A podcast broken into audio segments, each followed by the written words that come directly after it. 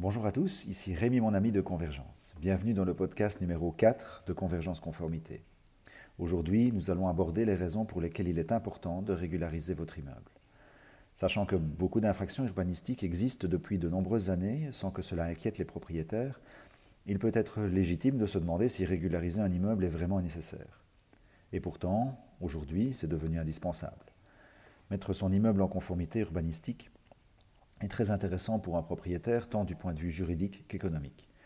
Nous allons vous en expliquer l'intérêt et pourquoi il est temps de passer à l'action. D'abord, le risque juridique.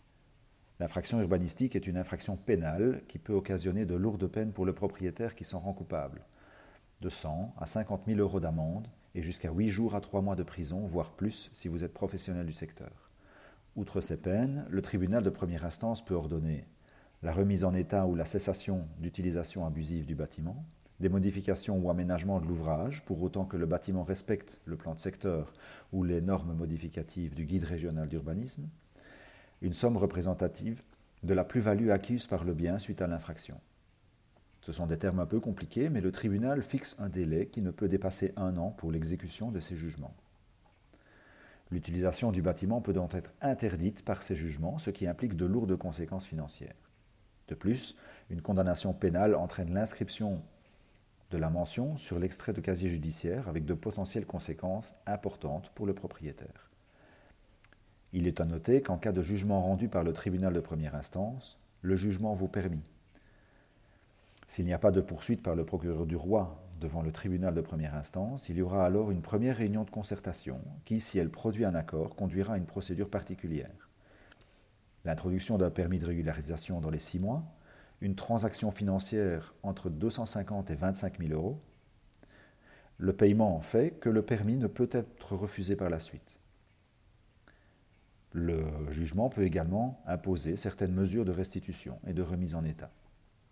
S'il n'y a pas d'accord lors de cette réunion de concertation, alors il peut avoir poursuite devant le tribunal civil qui peut imposer la remise en état ou la cessation abusive de l'utilisation, des modifications ou aménagements de l'ouvrage pour autant que le bâtiment respecte le plan de secteur ou les normes modificatives du guide régional d'urbanisme.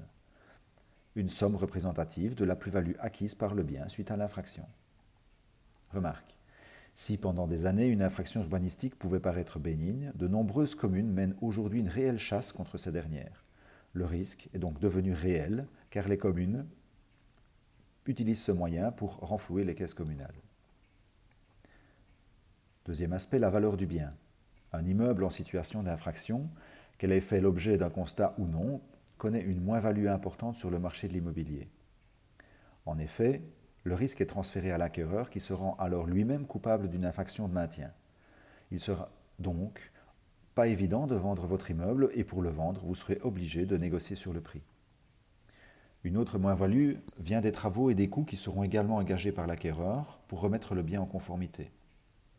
Enfin, en matière d'immeubles de rapport, les acquéreurs estiment le plus souvent la valeur d'un immeuble à acheter par rapport aux revenus locatifs.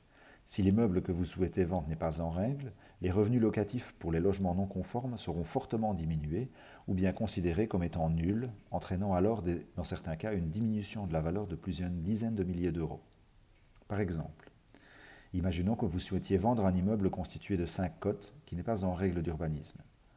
L'acheteur considérera la maison comme une familiale et devra alors faire des travaux pour réorganiser la maison pour la louer à une famille et à un loyer mensuel approximatif de 800 euros hors charge, par exemple.